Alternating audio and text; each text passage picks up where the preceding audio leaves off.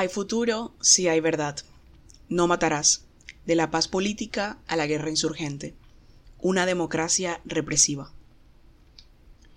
Cuando se cumplió un año de esta revuelta popular, el 12 de septiembre de 1978, la Autodefensa Obrera, ADO, asesinó al exministro de Gobierno de López, el empresario de campo y dirigente conservador Rafael Pardo Huelvas. El crimen, que ocurrió apenas cinco días después de que se decretara el Estatuto de Seguridad, conmocionó al país, dado que tres pistoleros ingresaron a su residencia y lo acribillaron en el baño mientras hacía ejercicio en su bicicleta estática. Con esta acción, la ADO se cobraba los muertos y heridos del paro cívico del año anterior, en un acto de venganza al que usualmente las guerrillas le pusieron el eufemismo de justicia revolucionaria. Efectivamente, el paro cívico de septiembre de 1977 había generado una doble lectura, que resultó fatal para las víctimas en Colombia. De un lado, las fuerzas militares y el gobierno percibieron los hechos como la inminencia de una insurrección alentada por las diversas guerrillas existentes en el país. Estas, a su vez, creyeron que efectivamente el pueblo estaba listo para la revolución y que se requería llenar de armas los campos y las ciudades. Un defensor de derechos humanos explicó a la Comisión de la Verdad esta percepción doblemente equívoca que tenían los insurgentes. El M-19 dijo que lo que había que hacer era conseguir armas, porque el, pueblo estaba, porque el pueblo estaba listo para hacerse matar en las calles y si los mataban era porque no tenían armas. Y las FARC dijo más o menos lo mismo y el ejército igual. Entonces, sin que el conflicto armado estuviese tan dimensionado, los actores principales sí lo tomaron como un proceso con perspectivas militares, por eso es que actuaron de esa forma.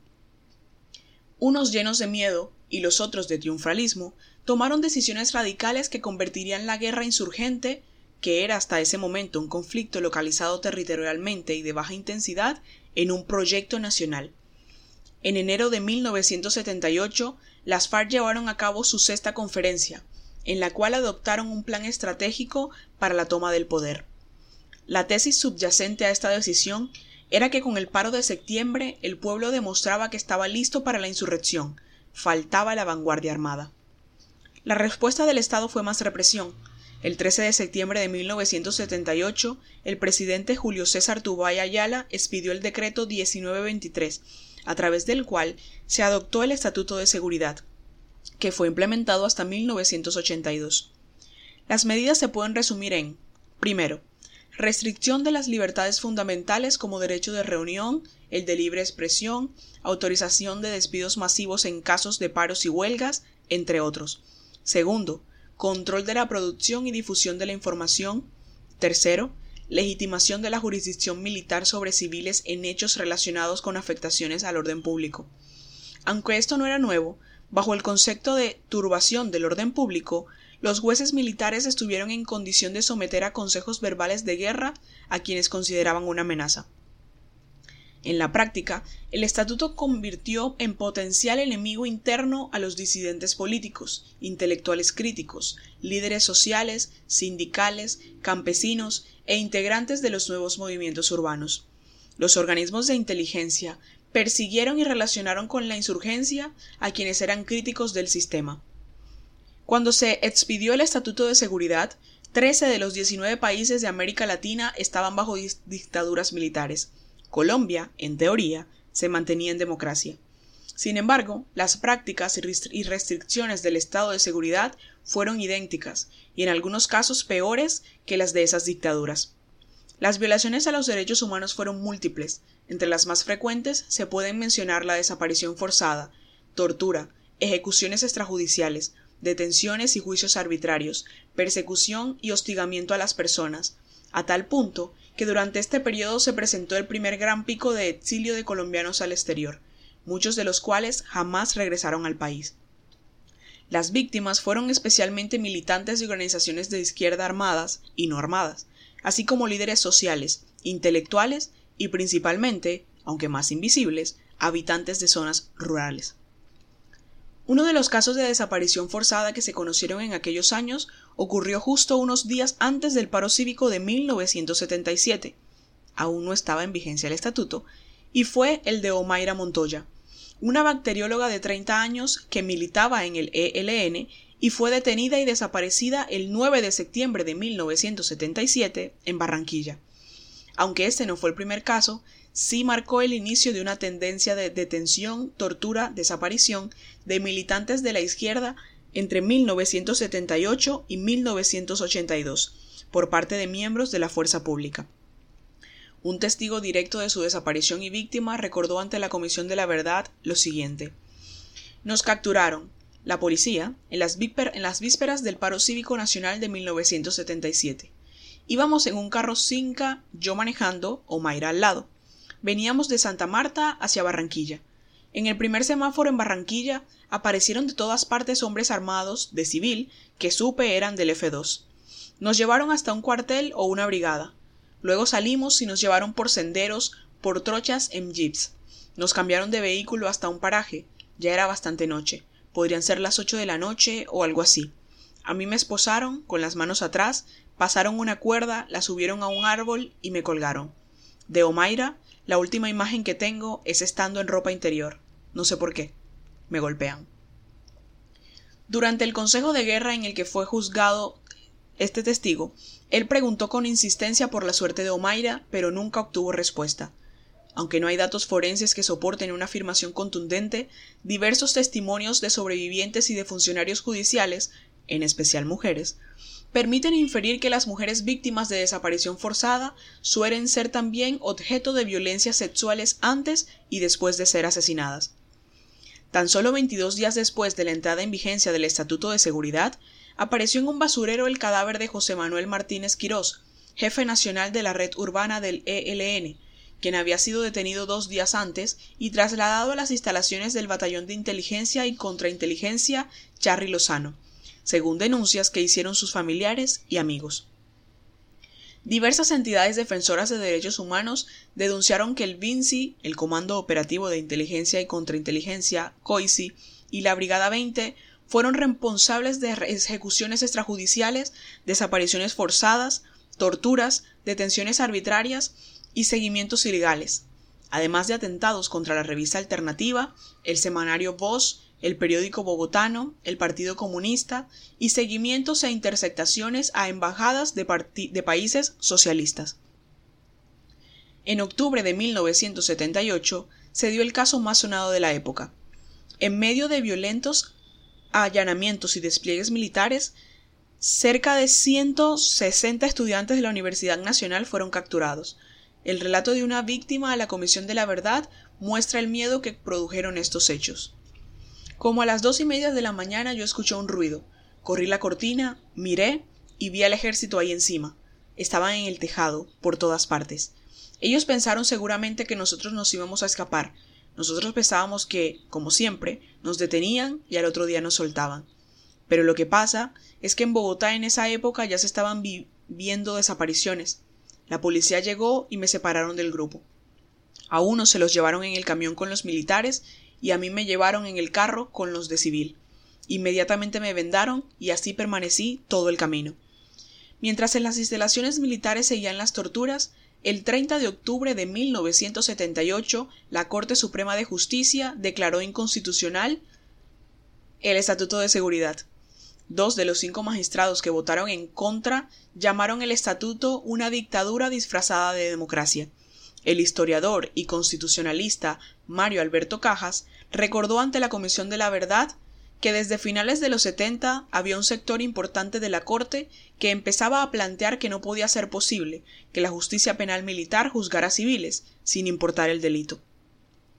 La justicia militar había mordido una parte importante de las competencias de la justicia ordinaria.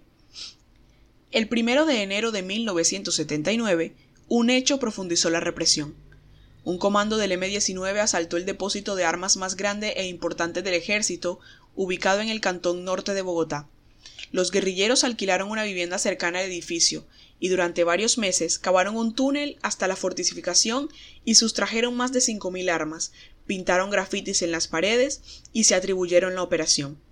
Días después, el ejército recuperó la totalidad de las armas y logró capturar a importantes cabecillas del M-19 valiéndose del Estatuto de Seguridad.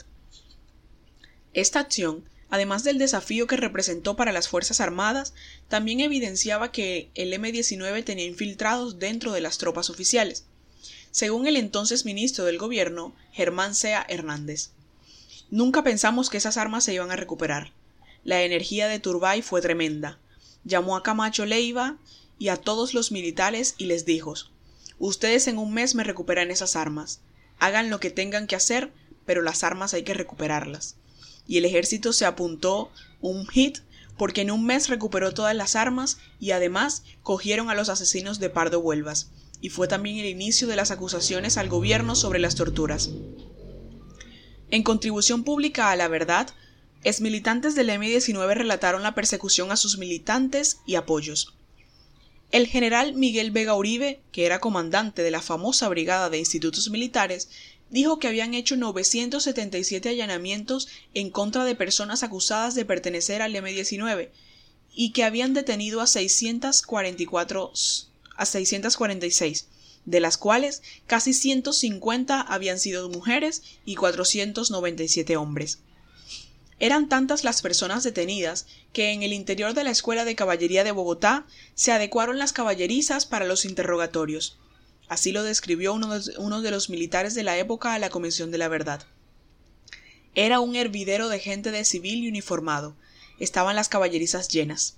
En el piso, gente con la cabeza agachada, algunos con la cabeza tapada, todo el mundo con centinela, había muchos detenidos. Más de doscientas personas, una cantidad de gente, hombres y mujeres, de todas las edades, estaban allá en la escuela de caballería. Uno no entraba a eso porque estaba prohibido. La Brigada de Institutos Militares designó un área. No me acuerdo cómo le llamaban a esa zona, pero era reservada. Allá no podían entrar si no estaban autorizados. A finales del mes de enero de 1979, la revista Alternativa calculó que más de 300 personas habían sido detenidas en unidades militares, sin dar a conocer su paradero durante su detención, y más de mil habían pasado por calabozos militares, vendadas y sometidas a interrogatorios y torturas. Asimismo, señaló que en los interrogatorios y torturas se aplicó la droga pentotal, conocida como el suero de la verdad. Alternativa fue un medio independiente que realizó múltiples denuncias en una coyuntura donde la mayoría de los grandes medios tenían como premisa cuidar la seguridad nacional y seguir las líneas oficiales del gobierno.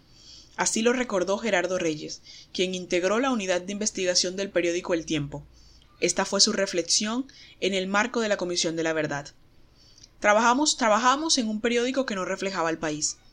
Tomen cualquiera de las portadas de los 70 o de los 80 y se van a dar cuenta de que ese periódico no reflejaba que había una guerra interna, que había una guerra civil, que había marginados, que había muertos, y creo que ahí estaba la gran, responsabilidad de los medios en esa época. Y no era por no tener corresponsales, era porque adentro de estos medios había una gente que tenía una premisa equivocada. No le hagamos el juego a las FARC. Toda noticia estaba filtrada con esa premisa absurda. Las personas detenidas fueron juzgadas por la justicia penal militar en consejos verbales de guerra. Además de la Escuela de Caballería, la Comisión de la Verdad tuvo noticia de torturas cometidas en el Hospital Militar de Bogotá, la Brigada de Institutos Militares, las cuevas del Sacromonte en la Escuela de Comunicaciones de Facatativá y en la Escuela de Infantería del Ejército Nacional. También de vejámenes sexuales contra hombres y mujeres. El 26 de junio de 2019, la Comisión de la Verdad realizó en Cartagena el encuentro Mi cuerpo dice la verdad, con víctimas de violencia sexual en el marco del conflicto armado. Vera Grave, es dirigente del M19, envió un documento en el que narra su detención y tortura en el marco del Estatuto de Seguridad en la Escuela de Caballería. Cuando me empujaron al primer salón, alcancé a ver a Álvaro. Lo tenían vendado, esposado con las manos atrás, en un rincón, interrogándolo. Empieza el ritual. Me vendan los ojos, me aprietan las esposas y me quitan toda la ropa sin otro fin que romperme a punta de frío, cansancio, dolor y humillación. Aun cuando estoy vendada, siento el paso y las voces de varios tipos. Dos parecen sostener un tubo donde me cuelgan de las esposas. Otros dos, o más, me dan golpes por todo el cuerpo. Y las mismas preguntas. ¿Usted qué hace? ¿Qué es en el M19? ¿Dónde están las otras armas? ¿Dónde está Baymont? ¿Dónde está la espada? En la noche de Halloween llegan dos hombres con un espantoso tufo a trago y una enorme grabadora. Bueno, Acá vamos a tener nuestra propia noche de brujas, dicen. Ponen música rock a todo volumen y empiezan. Me pellizcan los senos, me abren las piernas y me golpean los genitales con una toalla mojada, hasta que se aburren y vuelven. Ya debe ser de mañana. Los mismos pellizcos amenazan con violarme, me golpean el vientre, me tiran al piso y me meten un palo en la vagina. Sangro y tengo dolores en el vientre por mes y medio. Debido a las múltiples denuncias de violaciones a los derechos humanos, la Cámara de Representantes designó una comisión para investigar la tortura. Por primera vez le dio voz a los detenidos. Las denuncias fueron respaldadas por obispos, arzobispos, rectores universitarios, ex cancilleres y periodistas de medios tradicionales. Aunque dicha comisión comprobó con dictámenes que sí hubo torturas, el gobierno planteó que las Fuerzas Armadas se comportaron con vocación democrática, por lo que desestimó el informe y las recomendaciones entregadas a la Cámara. En marzo de 1979 se llevó a cabo el primer Foro Nacional de Derechos Humanos, el cual dio origen al Comité Permanente por la Defensa de los Derechos Humanos, CPDH, conformado por 47 personas. Este organismo se sumó al Comité de Solidaridad con los Presos Políticos que existía desde 1972. Tras su visita a Colombia, del 15 al 31 de enero de 1980, Amnistía Internacional publicó un informe en el que respaldó la versión de las víctimas. Basándose en los testimonios recibidos, Amnistía Internacional puede afirmar, sin temor a equivocarse, que en Colombia se tortura a presos políticos en las dependencias militares en una medida tal que no se pueden considerar como casos excepcionales y fortuitos, sino al contrario, como una práctica sistemática. Por su parte, la Comisión Interamericana de Derechos Humanos, CIDH, llevó a cabo su primera visita, in loco a Colombia, del 21 al 28 de abril de 1980. Tanto Amnistía como la CIDH recomendaron levantar el estado de sitio y derogar el Estatuto de Seguridad. Esta conjunción de organizaciones y acciones sentaron las bases del movimiento de derechos humanos, una de las plataformas más influyentes de la sociedad civil y que puso la problemática del país en el radar internacional. En 1979, desde París, Turbay Ayala enunció una frase que pasaría a la historia como un hito del negacionismo estatal sobre las violaciones a los derechos humanos. En Colombia el único preso político soy yo. Según una víctima, esas detenciones y torturas colectivas redundaron en la radicalización de las personas pertenecientes al movimiento social y la desarticulación de éste. Muchos ya en la cárcel, muchos se fueron a las guerrillas, mucha gente se fue huyendo a la persecución y lo que hicieron fue aumentar la guerrilla. ¿Sí ves? Aunque hubo notables intelectuales perseguidos en la cacería que se desató con el Estatuto de Seguridad, la peor parte la llevaron los campesinos y pobladores de territorios estigmatizados nuevamente como zonas rojas, donde los militares tenían la potestad de controlar la vida cotidiana de las personas. Esto permitió con el tiempo decretar teatros de operaciones militares terrestres en función de la pacificación.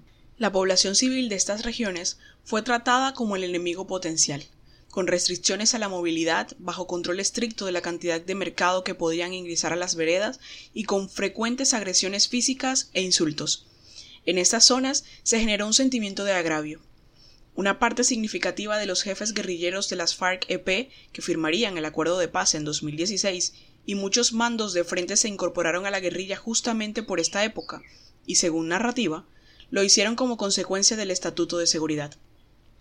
Así lo relató uno de los comandantes del bloque Caribe, originario de Cimitarra, Santander. La motivación que tuve para ingresar a la guerrilla fue prácticamente forzada por la persecución que en ese momento se estaba desarrollando en el Magdalena Medio santandereano, sobre todo contra los comunistas, porque yo era integrante de la Juventud Comunista. Nosotros éramos una familia muy pobre y no teníamos tierra, Hicimos una recuperación de tierras y a mi papá le dieron unas 30 hectáreas. Ahí trabajábamos todos nosotros. El señor comandante me la tenía montada, como si yo fuera un delincuente a pesar de ser un trabajador. Porque a él no, lo hacía firmar oportunamente el carné de tránsito libre.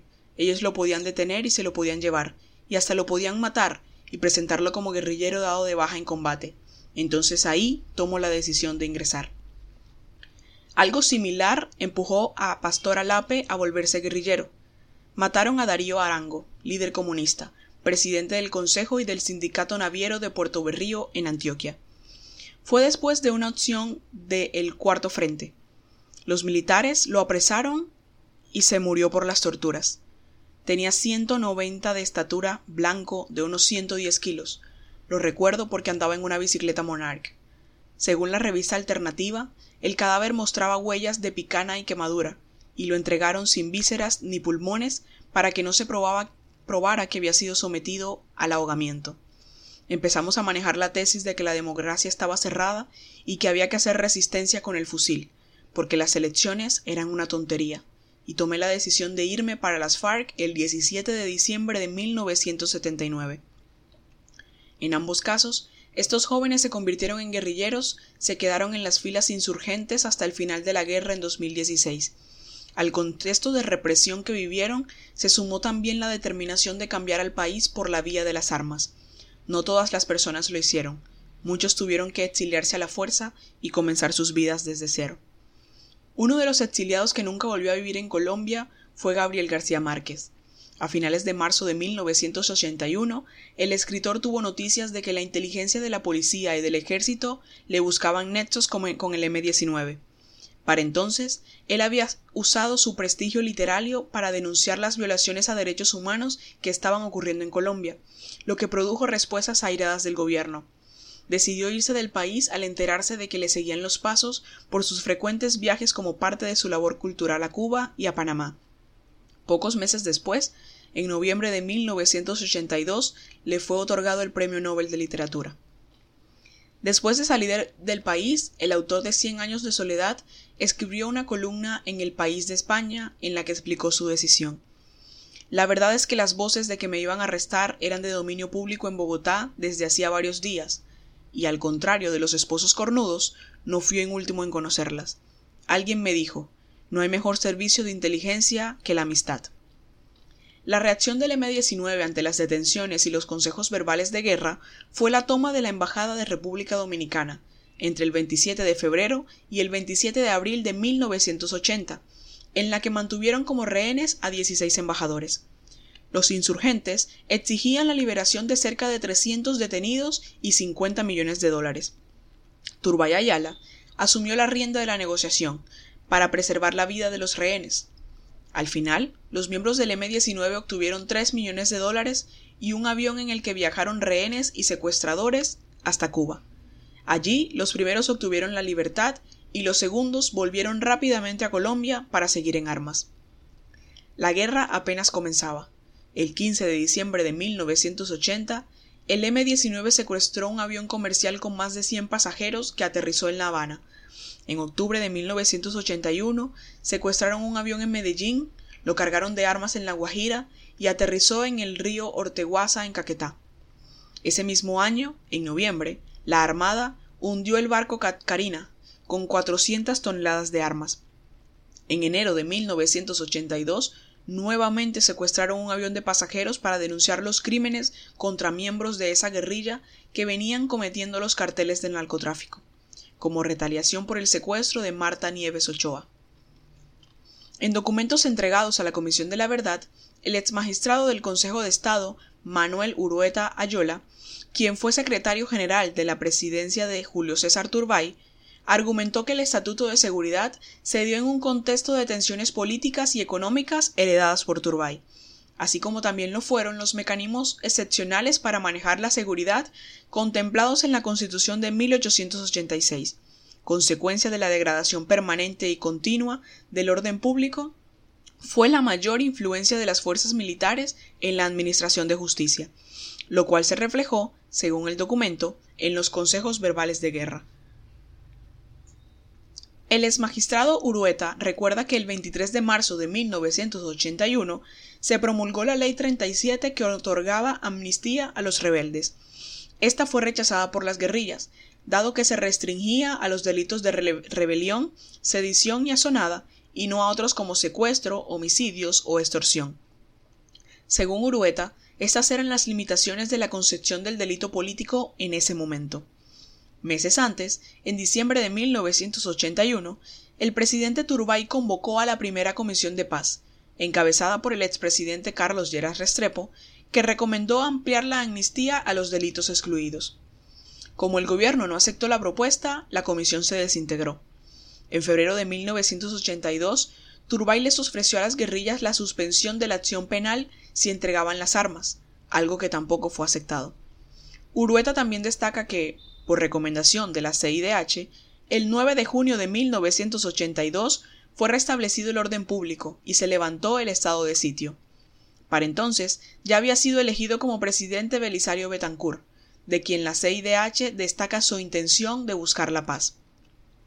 Al final de gobierno de Turbay, los militares consideraron que se había asestado un triunfo, porque en las cárceles estaba gran parte de las dirigencias de las organizaciones guerrilleras, aunque los métodos para lograr esto y su propia legitimidad estaban ampliamente cuestionados. Sin embargo, el 14 de julio de 1982, apenas tres semanas para que Turbay dejara el poder, el M-19 lanzó un ataque contra la Casa de Nariño. Señor presidente, le despertamos de nuevo con nuestros morteros, para recordarle que su gobierno es para nosotros y para todo el pueblo colombiano el de la intransigencia y el desastre de la tolerancia. El M-19 acusó a Turbay de complicidad con los funcionarios corruptos y las bárbaras acciones del ejército. El comunicado terminaba reafirmando la voluntad de paz del grupo guerrillero, así como su voluntad para que se abrieran en el país los horizontes de justicia y bienestar.